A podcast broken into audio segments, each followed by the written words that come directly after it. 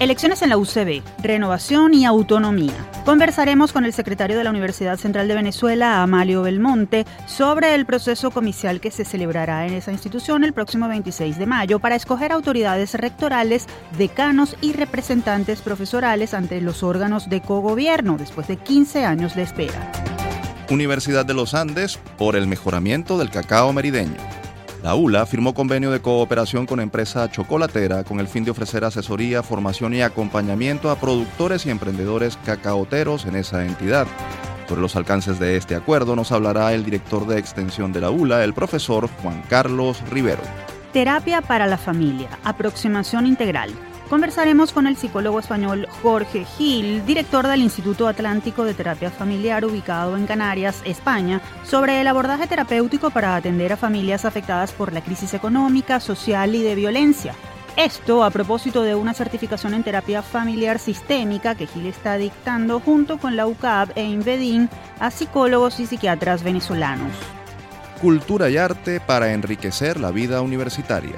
Las universidades son espacios de aprendizaje y vivencias compartidas, pero sobre todo un repositorio de intercambios culturales constantes. Sobre la importancia de contar con establecimientos que permitan la difusión y el desarrollo del arte, hablaremos con Mabel Calderín, directora del Centro Cultural de la UCAP, que este 2023 celebra 10 años de su fundación. Este es el menú de temas que desarrollaremos en la próxima hora. Les invitamos a quedarse con nosotros en Universate, las voces de la Universidad Venezolana.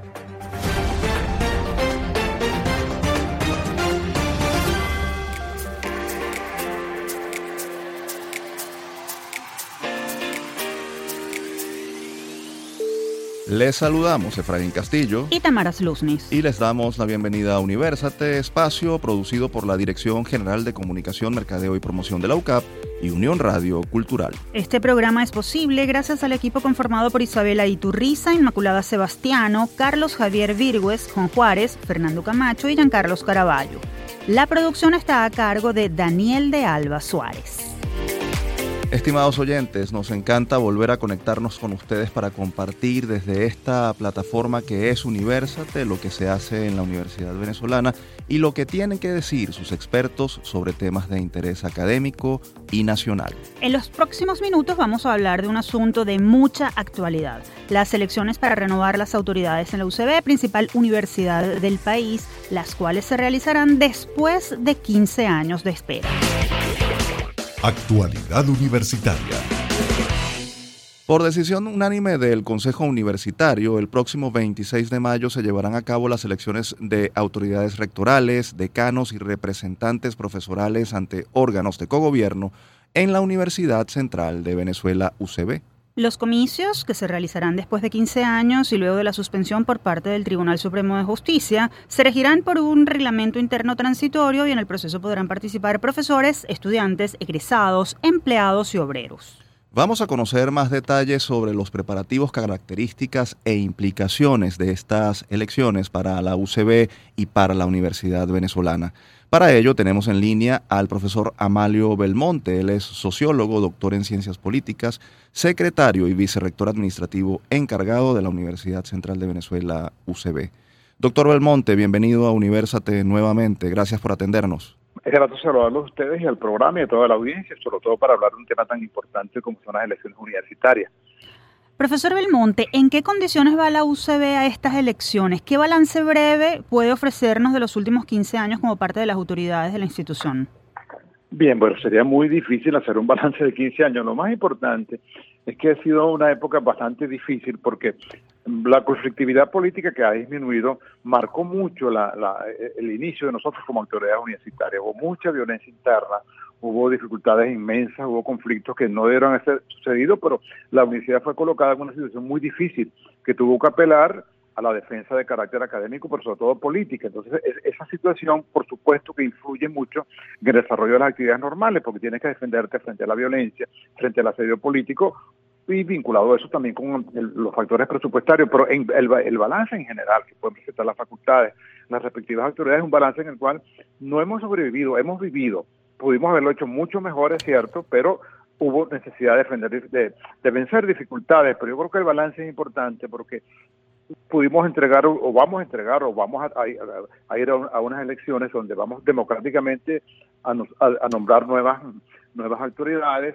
Hemos, hemos podido construir en el medio de esto, a pesar de una sentencia de la Corte, un reglamento transitorio que permite que hagamos unas elecciones sin sacrificar la autonomía, sin sacrificar los principios y dándole prioridad a lo académico. Y eso es muy importante, que, hemos podido conducir no solamente a crear un ambiente electoral, sino también a crear las condiciones para que las elecciones se hagan de la mejor manera posible.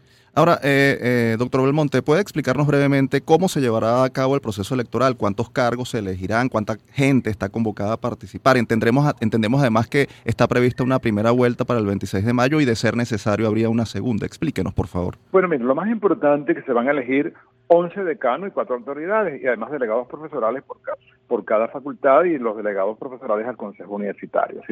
Y escuelas también, escuelas. los delegados profesorales integran el cogobierno de las escuelas, el gobierno de las facultades y por supuesto la máxima que es el Consejo Universitario, 11 decanos y cuatro autoridades. La gente lo denomina, y no es, muy académico el término, mega elecciones. Uno podría decir que es una confluencia de elecciones, pero bueno, en todo caso se va a elegir el mismo día todos esos cargos que les he mencionado. Hay un reglamento transitorio que concluye, que fenece una vez que terminen las elecciones, porque es un reglamento hecho o elaborado solo para estas elecciones. Quizás sirva de referencia, no, no es obligado, para otras universidades.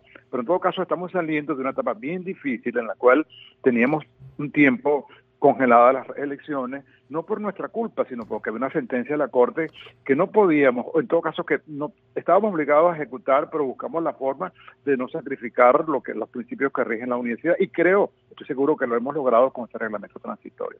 Precisamente, profesor Belmonte, vamos a hablar sobre ese reglamento transitorio que permite la participación de empleados y obreros en la elección de autoridades.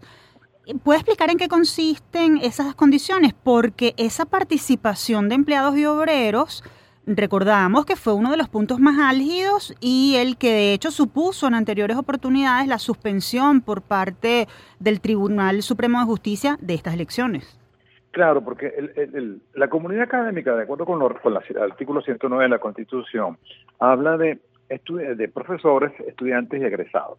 La, la Ley Orgánica de Educación aprobada creo que en el 2010, si, si no me falla la memoria, o 2009, eh, dice o, se tomó atribuciones que corresponden a la ley de universidades e incorporó algunos artículos que se refieren con, con las universidades. En ese, en ese articulado que incorporaron ellos allí, determinaron casi que era una elección como de alcalde, gobernador o una elección de presidente. Creo que ellos mismos se han dado cuenta que eso realmente es, es poco racional, porque terminarían los egresados por decidir quiénes son los quiénes son las autoridades, porque cada persona un voto, cada egresado un voto, cada empleado un voto, cada profesor un voto, cada estudiante un voto, eso iba a transformar en una elección realmente imposible de llevar a cabo y una vez que se pongan de acuerdo los colegios profesionales, podrían decidir quiénes son las autoridades, porque los egresados son mayoría. La sentencia no tomó, o, o quienes la redactaron no tomaron en cuenta que eso era imposible de cumplir. Entonces, ¿qué hicimos nosotros en el reglamento? Estamos conscientes que hay otros sectores que no son los académicos que, deben de estar representados y hemos hecho que el reglamento haga una ponderación donde tienen prioridad los profesores, por supuesto, los estudiantes, y se le concede a los empleados un 10% de participación, o sea, equivale un 10%, a los, a los obreros un 10% y a los egresados un 5%. Eso sin duda que no satisface a todos no satisface a quienes consideran que debe ser estrictamente lo académico y quizás no satisfaga algunas aspiraciones de otros sectores distintos a los académicos. Pero en todo caso, hemos podido llegar a un acuerdo interno y un acuerdo externo que realmente ha sido difícil, ha sido complicado y eso nos permite entonces hablar de que con mucha probabilidad nuestras elecciones se van a, desarrollar de manera este, normal. Incluso le dimos participación en el caso de los profesores a los mm, a, los, a los profesores sin escalafón, pero que tengan los instructores que no votaban antes, pero que tengan ya tiempo, dos años como mínimo, ellos no votaban antes. Y este, lo otro es que hay una aceptación interna, no fácil de construir, que se fue consensuado, y eso nos, nos precave por cualquier medida de impugnación. Siempre lo va a haber, no importa que sea perfecto, pero estamos bien, eh, tenemos mucha solidez en cuanto a la, a la consulta, en cuanto a la, a la forma como está elaborado, y, estamos seguros que vamos a hacerlo de la, de la manera más natural posible, aun cuando son unas mega elecciones que son desafiantes. Lo otro es que tiene mucha significación política, porque esta universidad no es arrogancia, porque yo sea vista, tiene un valor simbólico, tiene una referencia en el país, porque es la más antigua, la que ha estado en todos los hitos políticos del país, y esto le interesa al país crea mucha expectativa. El anuncio de la misma generó realmente una suerte casi de debate nacional con respecto a lo que pudiera que ocurrir. Precisamente, eh, doctor Belmonte, la, la, la, UCB es la principal casa de estudios del país y un laboratorio por excelencia de la política y la democracia venezolana. ¿Qué cree que representa para la autonomía universitaria y para otras casas de estudio la realización de estos comicios después de 15 años? ¿Cree incluso que se podría abrir la puerta a la celebración de elecciones de autoridades pendientes en otras instituciones? Fíjense que uno de los resultados del 23 de enero, que no, están, no lo estamos discutiendo, positivo, es que eh, permitió recuperar la autonomía universitaria y la hemos mantenido. Y no solamente la recupera la UCB, ahora que hablamos de la UCB, sino que la UCB, ¿por qué es simbólica? Porque, bueno, todas las luchas que están relacionadas con la autonomía universitaria, con el papel de la universidad en todos los hitos políticos del país, hemos tenido o ha tenido la institución una participación relevante y eso hace que el país vea, vea con mucho interés lo que aquí puede pasar y a su vez esto va a repercutir, como usted hace la pregunta, en el resto de las universidades. ¿Por qué? Porque la propia sentencia dice que primero las elecciones las realiza la UCB y luego el resto de las universidades. No estamos seguros si ellos van a tomar en cuenta, porque son autónomos y además no vamos a imponer un criterio nuestro, pero este es un laboratorio muy importante desde el punto de vista político global, entendido la institución como una institución política, no partidista, y sobre todo porque y repercute en el resto de las universidades. ¿Por qué tiene importancia esta universidad? Bueno, porque fue la primera, porque a partir de aquí sirvió de modelo para otros y, permitió que eh, haya un espacio de educación universitaria en el país bastante desarrollado y, la influencia nuestra es importante, la creación de facultades, eh, de otras facultades similares a las nuestras, en fin, todo lo que tiene que ver con los principios que la rigen, en general rigen de igual forma a otras universidades. Eh, una vez que aquí concluyan las elecciones, le corresponderá, no sabemos en cuál orden, a la Universidad de Oriente, a la Universidad del Sur, a la Universidad de Carabobo, a las experimentales, a la Universidad de los Andes, y eso es, diríamos, una expresión que no es muy académica, eso es sano, eso, eso fortalece la, la autonomía, la democracia interna y fortalece la democracia en general y la civilidad. Profesor Belmonte, le agradecemos por habernos brindado unos minutos de su tiempo para explicar este tema de tanta actualidad. Muchas gracias. Siempre a la orden por aquí, gracias. Conversábamos con Amalio Belmonte, secretario y vicerrector administrativo encargado de la Universidad Central de Venezuela, UCB. Desde SOS Telemedicina, de la Facultad de Medicina de la Universidad Central de Venezuela, les presentamos Un Minuto de Salud.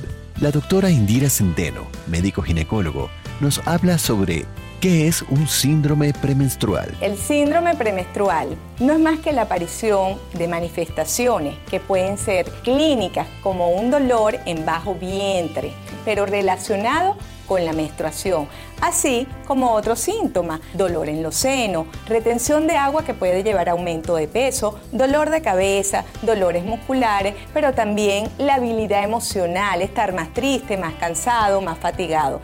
Si la paciente presenta alguno de estos síntomas, uno más de ellos, previo a la menstruación y desaparece una vez que la menstruación está presente, entonces estamos ante un síndrome premenstrual. Esto fue Un Minuto de Salud. Visítanos en sostelemedicina.ucb.be.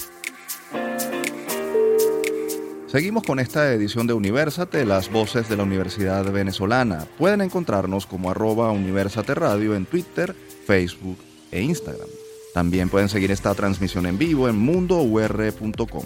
Para ello, solo deben buscar la pestaña Radio en vivo y hacer clic en Unión Radio 90.3. En los próximos minutos vamos a hablar sobre una iniciativa que confirma cómo la Universidad Venezolana sigue contribuyendo con el desarrollo del sector productivo nacional. Desde el campus. Recientemente, la Universidad de los Andes, ULA, firmó un convenio de cooperación con Socolatl Trading, empresa venezolana especializada en la comercialización y exportación de cacao fino de aroma venezolano. El objetivo de este acuerdo es ofrecer asesoría técnica a agricultores de la región del sur del lago de Maracaibo, en Mérida, con el fin de mejorar la calidad del cacao que producen, con una visión de desarrollo sostenible que permita el mejoramiento de su calidad de vida y la exportación del producto a mercados como el europeo. Vamos a conocer detalles de este convenio y su alcance con el profesor Juan Carlos Rivero. Él es ingeniero agrónomo, doctor en agroecología, sociología y desarrollo rural sostenible y director de extensión de la Universidad de los Andes, ULA. Ingeniero, gracias por atendernos. Bienvenido. Hola, Tamara y Efraín. Gracias a ustedes por, por la posibilidad de exponer los resultados de este convenio. Profesor, ¿qué tan amplia e importante es la producción de cacao en el estado de Mérida? ¿Qué datos maneja respecto a la siembra de este rubro, sus características, su crecimiento en los últimos años y las necesidades que hay en el sector? Bueno, mira, el estado de Mérida, sobre todo la zona sur del lago de Maracaibo, tiene variedades de las más importantes en cuanto a calidad en el país. Eh, la producción de cacao se extiende no solamente a lo que es el sur del lago, el municipio de Graciolo Parra, que es Tucaní, Barrio Olmedo, eh, Obispo Ramos de Lora, eh, Tulio, Tulio Federes Cordero, etcétera. Este, suma una parte de importancia del sur del lago, lo que tiene con el estado Trujillo y lo que tiene que ver también con el estado Zulia. Nosotros tenemos, digo, el estado Media y esta zona sur del lago, por sus condiciones geográficas, uno de los mejores cacaos del mundo. Ahora, eh, eh, ingeniero, ¿cuáles son las características más destacables del convenio de cooperación con la empresa Socolatel Trading? ¿Cuál es el objetivo y en qué consistirán esas actividades? Sí, fíjate, en realidad los mercados internacionales, los mercados de exportación, cada vez están exigiendo mayores procesos de calificación, de cualificación del producto que entra a sus países. En este caso, la Unión Europea acaba de poner en marcha una nueva normativa que, que de alguna manera establece la necesidad de que se certifique el cacao que entra a, Europa. Igualmente está sucediendo con Japón. Y el objetivo del convenio es cómo nosotros aseguramos la investigación aplicada y la capacitación y la asistencia técnica en función de asegurar la calidad de acuerdo a las nuevas normativas aprobadas por la Unión Europea. Una de esas tiene que ver con el manejo de, la, de las siembras de cacao desde el punto de vista de la forestería, es decir, tiene que ser un cacao que no haya sido deforestado, que no esté en zonas deforestadas, tiene que ser un cacao con un manejo agronómico conveniente desde el punto de vista fitosanitario y desde el punto de vista de fertilidad, es decir, orgánico preferiblemente, tiene que ser obviamente un cacao que también el proceso de beneficio reúna características de calidad y que esté ausente de metales pesados, como el cadmio y otros metales pesados. En este sentido, la Universidad de los Andes tiene diversos laboratorios en distintas facultades que están en capacidad de darle soporte técnico a eh, toda la producción de cacao que puede ser exportado para el exterior. ¿Qué tipo de aporte científico y académico ofrecerá la ULA a la empresa y a los productores de cacao en la región a través de este convenio? ¿Qué áreas de la universidad se involucrarán? Sí, fíjate tú. Tenemos en caso de la Facultad de Ciencias el laboratorio de Química Agrícola, que es el laboratorio que hace lo que son análisis de organoléctricos y, de, y sensoriales, además que detectan la presencia de metales pesados y de cadmio. Estos elementos son prohibitivos para, para exportar hacia el exterior. Entonces, el Laboratorio de Química Agrícola de la Facultad de Ciencias va a trabajar en esto. Igualmente va a trabajar el Laboratorio de Genética y de Mejoramiento de Plantas, porque nos va a permitir distinguir cuáles son las variedades que efectivamente, este, de las cuales se está obteniendo la cosecha. No todas las variedades tienen la misma calidad, y en consecuencia nosotros podemos detectar cuáles son las variedades que producen el mejor cacao, efectivamente, entonces también estaría el Laboratorio de, de Mejoramiento de Plantas de la Facultad de Ciencias también estaría el Instituto de Geografía porque vamos a levantar un sistema de información geográfico de todas las fincas de cacao del sur del lago. ¿Por qué? Porque nosotros se tiene que garantizar lo que se llama la trazabilidad de la producción. Y la trazabilidad significa hacerle un seguimiento a cada producto desde el momento en que se siembra, el manejo que se le, se le, se le otorga y el proceso de beneficio finca por finca. Y entonces esto es un trabajo minucioso que se tiene que hacer a través de imágenes de satélite y a través del levantamiento de campo que asegure este, este sistema de información de cacao. Asimismo, este, vamos a trabajar con lo que tiene que ver con capacitación de mujeres, porque la, política que aprueba la Unión Europea estimula el, trabajo de género que incluye a la mujer. Nosotros en este sentido tenemos varios laboratorios, en este caso en la Facultad de Ciencias Económicas y Sociales, con experiencia en capacitación en mujeres chocolateras. Nosotros vamos, incluso hemos tenido convenios con la Cámara Venezolana Italiana en Venezuela y tenemos equipos para este, brindar una capacitación a las mujeres. Asimismo, vamos a incluir a la Escuela de Educación porque vamos a iniciar un programa en las escuelas donde se produce cacao, porque vamos a buscar estimular la escolarización de los niños en las zonas cacaoteras. Vamos a incluir el teobroma cacao como cultivo en función de que se le dé el adecuado valor y obviamente pues no exista la posibilidad de que exista explotación infantil en las zonas de producción de cacao. Para eso la, empresa ha propuesto incluso establecer una política de becas estudiantiles en estos sitios para estimular la escolarización, o sea, disminuir la deserción escolar. Asimismo, vamos a trabajar en el tema de certificación. Es decir, vamos a trabajar en dirección de lograr que las fincas de cacao sean certificadas en función de que tengan un sello como, como cacao de alta calidad que puedan efectivamente brindarle mayor confianza a los consumidores, en este caso europeos. Estamos conversando con Juan Carlos Rivero, él es director de extensión de la Universidad de los Andes ULA. Profesor, leíamos que el acuerdo, y usted lo mencionó, eh, eh, busca adaptar o garantizar que el cacao que se produce en Mérida esté adaptado a la normativa del mercado europeo. ¿Por qué el mercado europeo en particular y en todo caso qué metas se han establecido junto con la empresa aliada en cuanto a la exportación mm, del rubro a ese mercado? Fíjate, en este momento la Unión Europea, bueno, el mundo entero, está impactado por los el impacto del cambio climático. Y el cambio climático está relacionado en este caso con el tema de la deforestación. Uno de los aspectos más importantes es cómo fomentamos la forestación, o sea, cómo restablecemos políticas de reforestación en las zonas de montaña en función de disminuir la concentración de CO2 que tiene que ver con, el, efecto invernadero y por supuesto disminuir el impacto del cambio climático. O sea, en general son políticas mundiales que se están poniendo en práctica, solo que la Unión Europea lo está articulando. Pero otro asunto importante que tiene que ver, además de los valores medioambientales, es con el desarrollo social en las zonas de producción. Los europeos no quieren consumir un cacao que sea resultado de la explotación de, la población infantil, ni tampoco de la explotación de las mujeres, ni de los hombres, por supuesto. Y en este sentido se va a garantizar, se va a asegurar que toda la producción de cacao que salga de las zonas venezolanas sean cacaos que puedan ser certificados porque existan un manejo sostenible, no solamente desde el punto de vista ambiental, sino también de carácter socioeconómico. Vamos a estimular que el beneficio de la producción eh, llegue por igual a todas las cadenas de valor, a todos los eslabones de la cadena de valor del cacao, en este caso que se va a exportar. Profesor, ¿qué le aportará esta alianza a la universidad, a la ULA, en un momento tan difícil para las instituciones de educación superior? Brevemente, por favor. Perfecto. Este, es muy importante. Primero, nosotros estamos abocados a atender la necesidad del aparato productivo. Es una política de la Universidad de los Andes y de la Dirección General de Extensión. No solamente hemos establecido este convenio con esta empresa. La convención anual de Fede Cámara se realizó en Mérida hace dos meses y estamos articulando con distintas cadenas de, de, ramas de industria del país. Pero en este caso, el beneficio directo es porque podemos apoyarnos y la empresa nos apoyará en función de poder reactivar eh, equipos y laboratorios que estaban desarticulados. Nosotros tenemos una capacidad instalada muy importante. Pero no deja de ser impactada por las dimensiones de presupuesto. Estos convenios nos van a ayudar a articular recursos para eh, incrementar el trabajo de los laboratorios.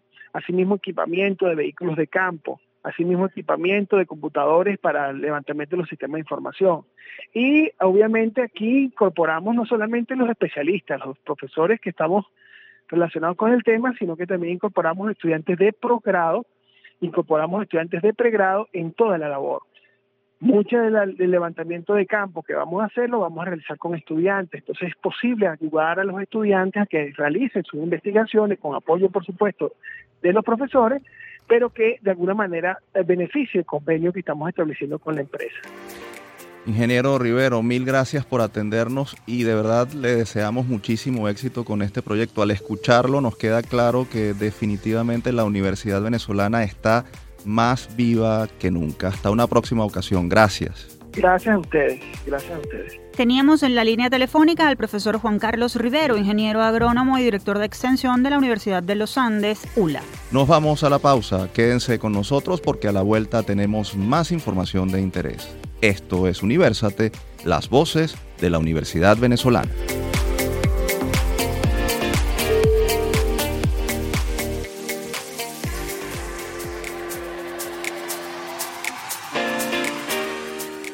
Estamos de vuelta con Universate, las voces de la Universidad Venezolana. Si desean escuchar este o cualquiera de nuestros episodios, pueden acceder a las plataformas iBox, YouTube, iTunes, Google Podcast y Spotify. Allí nos consiguen como Producción Universate. Y en esta parte vamos a hablar de atención terapéutica a familias en contextos de crisis. Lo haremos con un psicólogo español que está ofreciendo una certificación académica en esta materia de la mano de la UCAP e Inbedin. Quédense a escuchar a nuestro próximo invitado. Foro Universate. Por estos días está en Venezuela el psicólogo español Jorge Gil, director del Instituto Atlántico de Terapia Familiar Sistémica, para impartir clases a un grupo de psicólogos y psiquiatras como parte de una certificación académica que está ofreciendo el instituto que dirige junto con la UCAB y el Instituto Venezolano de Desarrollo Infantil, INVEDIN. En Universate queremos aprovechar la visita y experiencia del profesor Gil para conversar sobre familia y atención psicológica en contextos de crisis, violencia y carencias y escuchar algunas recomendaciones que puedan ser de utilidad para la audiencia y para los profesionales de la salud. El profesor Gil es psicólogo clínico y psicoterapeuta familiar egresado de la Universidad de Comillas en España. Entre 2020 y 2022 se desempeñó como presidente de la Asociación Canaria de Terapia Familiar y actualmente es director del Instituto Atlántico de Terapia Familiar IATF, ubicado en Canarias, España. Profesor, bienvenido a Venezuela y a nuestro programa Universate. Es un gusto tenerlo con nosotros. Buenos días, muchas gracias por la invitación. Profesor, si vemos a la familia como un conjunto sistémico, ¿cómo impacta al grupo que uno de sus miembros esté atravesando una circunstancia particular de crisis, un problema? Pues eh, la propia pregunta lo responde. Eh, una familia es un sistema, por tanto, eh, el sufrimiento de uno pues, se refleja en todos los miembros. Y más aún, la pregunta que nosotros nos hacemos como terapeuta sistémico es cuánto de lo que está ocurriendo en la familia está generando el sufrimiento de esa persona, de lo que llamamos el paciente identificado. ¿Cuáles son los problemas más comunes que atraviesa la familia contemporánea? ¿Cuáles son las principales dificultades sin importar que estén aquí o en cualquier otro sitio y más allá de que cada estructura tiene sus particularidades? Eso es una pregunta difícil de responder porque realmente yo creo que los problemas están muy relacionados con allí donde está, ¿no? En este momento estoy aquí con ustedes viviendo esta experiencia tan rica y ahí la pobreza marca y eso es, eh, atraviesa a la familia. En ya donde yo estoy trabajando en España eh, hay problemas de desempleabilidad, hay problemas de depresión, hay problemas de adicciones, hay problemas de los divorcios, los procesos de los divorcios, que yo creo que eso sí es verdad que se comparten todos, las separaciones, cómo afectan a los niños y cómo podemos ayudar a que integren esa separación entre los padres, pero que no significa que dejen de ser padres, significa que dejan de ser esposo y esposa. Partiendo de esto, ¿en qué consiste el abordaje de la terapia familiar sistémica y en qué se diferencia de otras maneras de aproximarse a las crisis mm, de las familias o de sus miembros?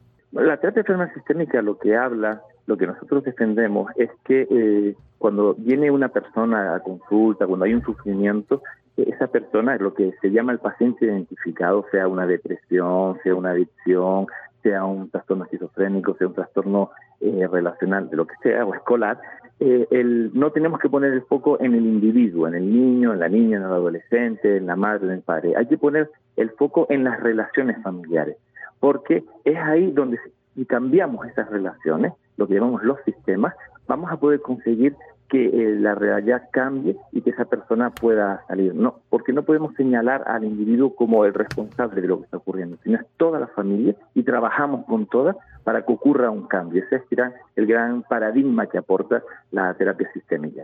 Estamos conversando con Jorge Gil, psicólogo y psicoterapeuta familiar español, director del Instituto Atlántico de Terapia Familiar ubicado en Canarias, España. Venezuela atraviesa una crisis económica y social que ha incidido en la situación de las familias, muchas de las cuales enfrentan problemas de violencia interna, hambre, depresión, incluso en alguno o en todos sus miembros. No queremos fórmulas mágicas, pero sí quisiéramos que nos dijera cómo deben abordarse situaciones como estas desde el punto de vista terapéutico, cuál debería ser el norte de esa aproximación. Es un, es un abordaje muy complejo eh, y no y no creo que tengamos que engañarnos y, la realidad es compleja porque cuando una familia está eh, sufriendo por una, bueno, porque el chico tiene un trastorno de lenguaje o está teniendo una adicción, pero lo que están pasando las familias es hambre, tenemos que responderle a, todos los ámbitos, ¿no? Estos días que ya llevo aquí con ustedes en este maravilloso país, estoy eh, pudiendo ver experiencias preciosas, increíbles, eh, tanto en, Caracas como en otros lugares. En este momento estoy, acabo de salir de un grupo de madres, un grupo multifamiliar de madres, donde están pudiendo compartir su sufrimiento, pero también sus esperanzas y sus fortalezas. Y la idea es que se pueda trabajar desde los diferentes ámbitos, desde la fortaleza, desde las debilidades, desde los diferentes miembros, de los distintos miembros de la familia, implicar al máximo número, que es lo que, por ejemplo, haremos estos días en la formación. Vamos a atender familias y, convocaremos a todos los miembros para trabajarlo, porque no solo es la madre o no solo es el paciente identificado, las abuelas que eh, tienen un papel importantísimo en la crianza en, esta cultura venezolana, también tienen que ser parte del proceso de recuperación de ese sufrimiento. Ahora, eh, eh, profesor, ¿cómo son los casos con las familias disfuncionales o, o aquellas en las que los miembros están separados por cualquier razón. Usted hablaba del divorcio, pero en el caso venezolano, por ejemplo, hay otro factor como es el de la, el de la migración eh, forzada. ¿Cómo abordar un problema en un entorno así? ¿Cuánto más difícil o complejo es resolver una situación así? Eh, lo, ha dicho perfectamente. Hay separaciones, eh, bueno, decididas y separaciones necesarias, por ejemplo, procesos de migraciones o separaciones dramáticas como son muertes, ¿no?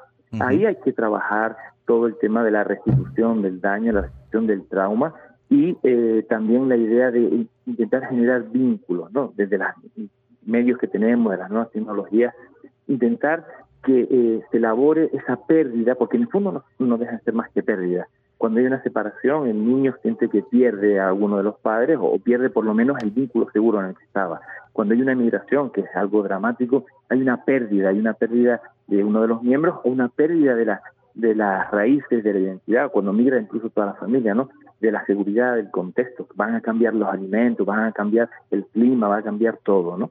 O cuando hay una pérdida eh, por fallecimiento, hay que ayudar a elaborarlos y acompañarlos en ese dolor, que es lo que llamamos acompañar en los procesos de duelo. Los duelos no solo son cuando mueren físicamente, hay muchos duelos y hay que acompañarlos eh, y eso está muy estructurado y muy estudiado ya. Sabemos que cada caso es único, pero ¿qué recomendaciones generales podría usted ofrecerle a un padre, a una madre o a un hijo que ve a su familia o a un miembro de ella en una situación de crisis psicológica y requiere atención? ¿Existen algunos primeros auxilios psicológicos que pudieran aplicarse para contener esta situación? Lo primero de todo, eh, como bien dice usted, eh, cada caso es un mundo y, no podemos hacer generalizaciones porque de verdad que estaríamos eh, generando expectativas falsas. Pero si hay algo que tenemos que, que puede ayudar es no miremos para otro lado. Si hay un problema de lo que sea, de desarrollo, hay un problema de adicción, si hay una tristeza profunda, si hay un aislamiento del menor, eh, hay un exceso de uso de las nuevas tecnologías, si hay un... No miremos para otro lado, no, quitamos, no le quedamos quitar importancia. Pongámosles palabra, pongámosle voz, preguntemos qué te está pasando y acto seguido pidamos la ayuda la ayuda de un profesional, la ayuda de, un, de alguien que lleva más experiencia, que te puede compartir, porque a veces basta con compartir eh, con alguien de la familia que tiene más experiencia o que tiene más años, o algún profesional o algún vecino, alguna amiga, y eso, el poner, ya solo poner en palabras, el ponerle voz, eso va a ayudar a no eh, agravar el problema. Y después habrá que ver qué cosa concreta tenemos que hacer con cada uno de los eh, casos, pero no miremos para otro lado, porque y a veces miramos para otro lado porque es demasiado doloroso. Claro. Pero eh, el dolor es parte también de la vida, así una moda. Y, el amor está en proporción con el dolor. Y entonces, si mi hijo, mi hija, mi esposo, mi esposa, mi madre, eh, ahí hay un sufrimiento, tengo que mirarla a los ojos y voy a ver qué, y voy a preguntar qué está pasando. Esa es quizás la, la recomendación básica. ¿no? Ahora, eh, profesor, según la Organización Panamericana de la Salud, el gasto en salud mental en la región de las Américas no supera el 2%. ¿Qué políticas públicas deberían emprenderse en atención psicológica de las personas, de las familias? ¿Qué consecuencias además tiene no hacerlo? Eh, unas consecuencias gravísimas, ¿no?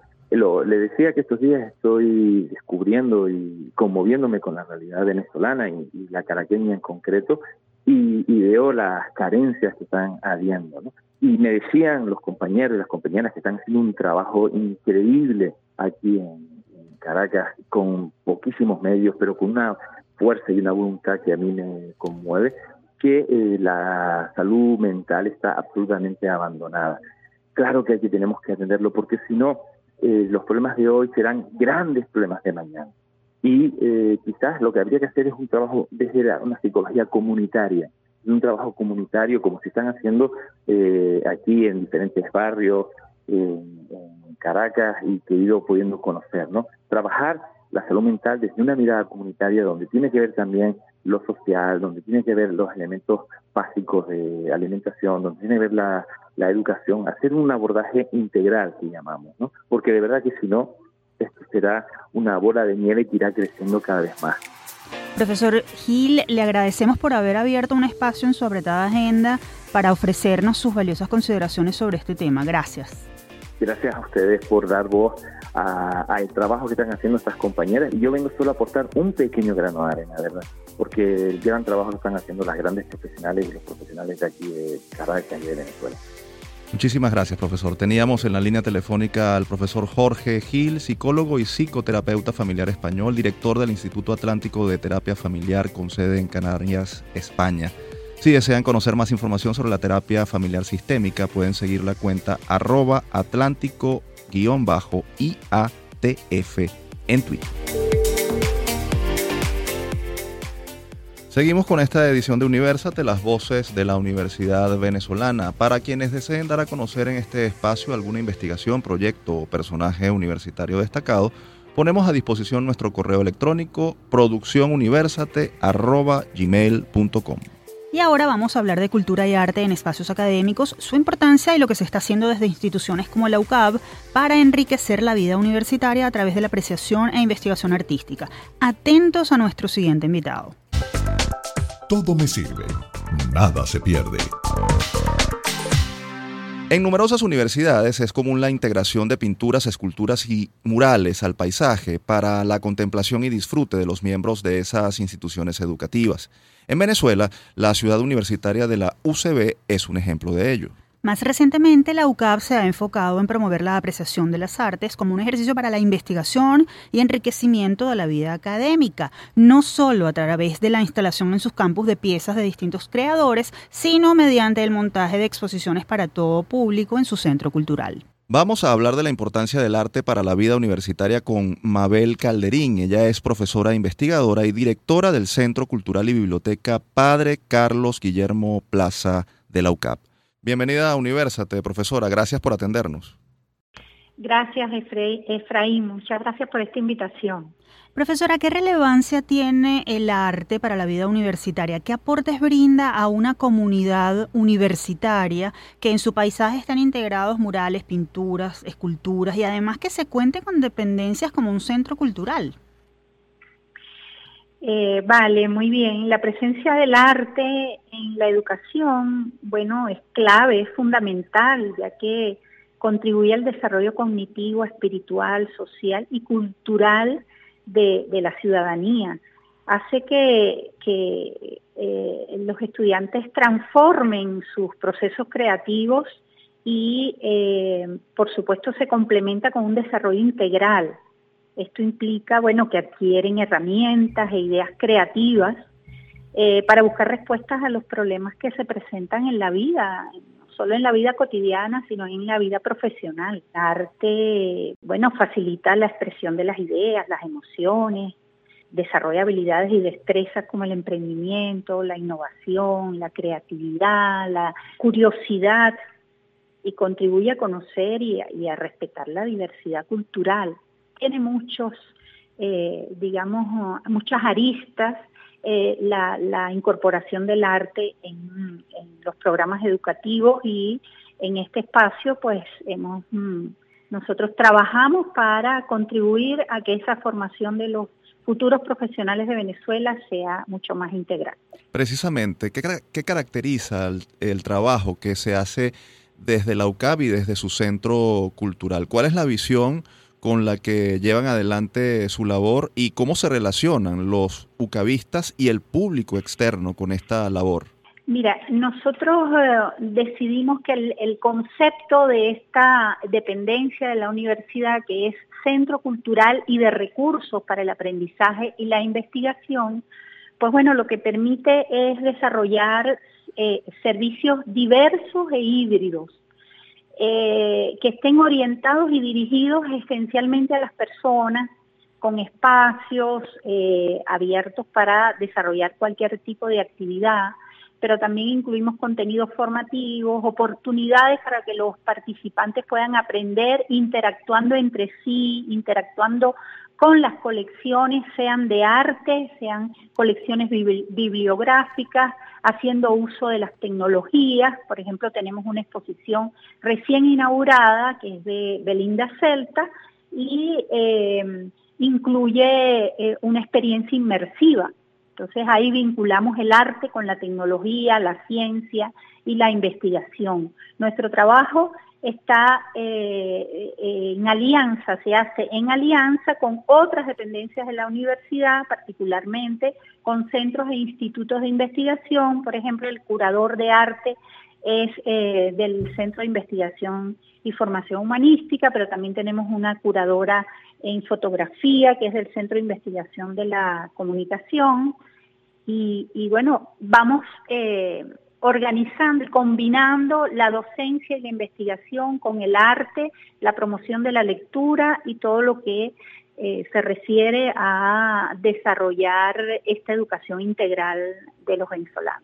Profesora Calderín, este 2023 el Centro Cultural de la UCAB celebra su décimo aniversario.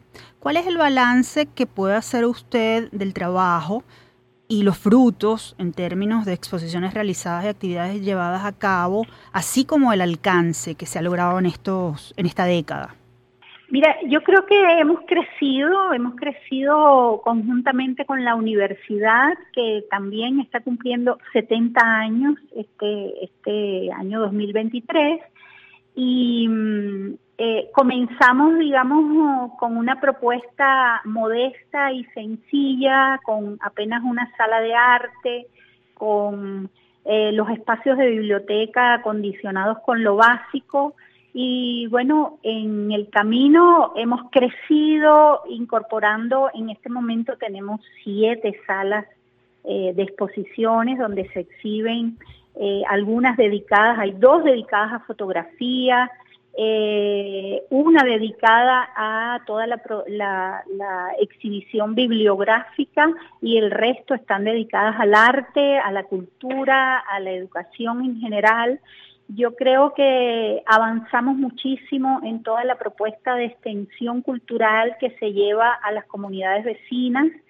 Eh, nuestros eh, eh, niños, jóvenes, adolescentes de la, zona del oeste de Caracas, de todas estas comunidades, Antímano, Carapita, La Vega, pues tienen la oportunidad de asistir a nuestros espacios y disfrutar de todos estos proyectos de exposiciones, de talleres, de formación, de actividades inclusivas eh, que contribuyen eh, a, tener una relación más equitativa y de calidad con oportunidades para, toda la vida.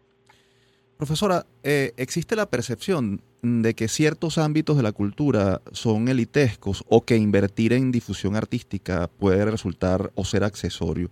¿Cómo vencer ese pensamiento, ese prejuicio para acercar el concepto y todo lo que implica a una mayor cantidad de público? Y además, ¿qué se hace desde el Centro Cultural UCAP en ese sentido? Bueno, yo creo que justamente eh, haciendo lo que estamos haciendo, difundiéndolo, pero también llevándolo a esas zonas, a esas áreas eh, favorecidas eh, compartiendo con ellos estos espacios, haciéndoles saber que son bienvenidos y eh, incorporándolos, incluyéndolos en nuestros proyectos. Por ejemplo, en este momento acabamos de iniciar un programa educativo artístico cultural que se llama ACE en alianza con eh, la Fundación Telema y con Digitel, que es quien lo patrocina, el programa incluye arte, conectividad y educación y está dirigido a la comunidad de Carapita. Eh, pretendemos atender a grupos de estudiantes con talleres de eh, arte y ciencia, oratoria, voz y dicción, una serie de programas alineados con los objetivos de desarrollo sostenible, por ejemplo, con el número 10 que tiene que ver con la reducción de las desigualdades y con el objetivo número 4 que tiene que ver con la eh, educación inclusiva, equitativa y de calidad. Nosotros organizamos una programación para llevarlo a toda la población, difundimos y, estamos abiertos a recibir a todo el que esté interesado y que eh, eh, quiera visitarnos, recibimos, hacemos visitas guiadas y atendemos a toda la población que esté dispuesta y motivada a eh, visitar esta universidad y recibir toda la, información y los servicios que ofrecemos. Profesora, estamos en un mundo en el que se está promoviendo la formación tecnificada y en el que las humanidades parecieran perder terreno. ¿Cómo cree usted que el arte en las universidades puede salvar esas distancias y hacer a los estudiantes y a los profesores más conscientes de su propia humanidad o de la realidad del mundo? Sí, eh, una de las líneas que caracteriza a esta universidad es justamente el tema de la humanización de la educación.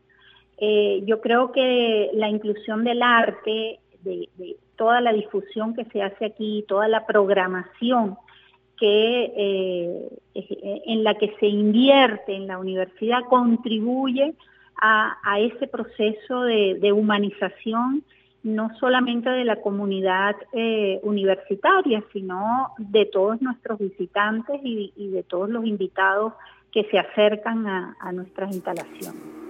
Profesora Calderín, muchísimas gracias por su valioso aporte al tema que trajimos hoy y además que sigan los éxitos con las actividades del Centro Cultural de la UCAP que este año llega a su décimo aniversario. Gracias.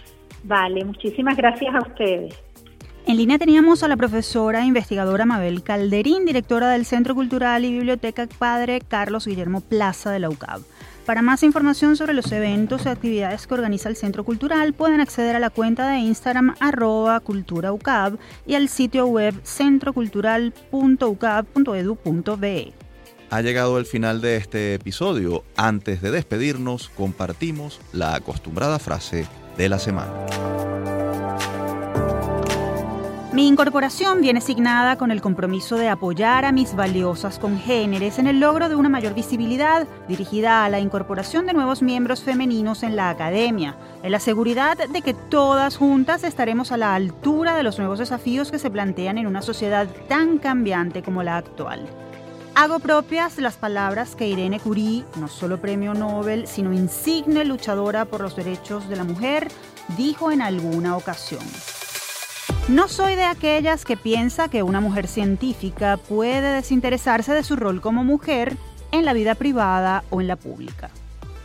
Estas palabras fueron pronunciadas por la doctora Yoconda Cunto de San Blas, bióloga molecular y bioquímica caraqueña e investigadora emérita del Instituto Venezolano de Investigaciones Científicas IBIC, con motivo de su incorporación como individuo de número sillón número 20 de la Academia de Ciencias Físicas, Matemáticas y Naturales ACFIMAN en el año 2007. Nacida el 14 de diciembre de 1943, esta ilustre científica es presidenta de la ACFIMAN desde 2011, cuando logró ser la primera mujer en Venezuela en obtener este puesto.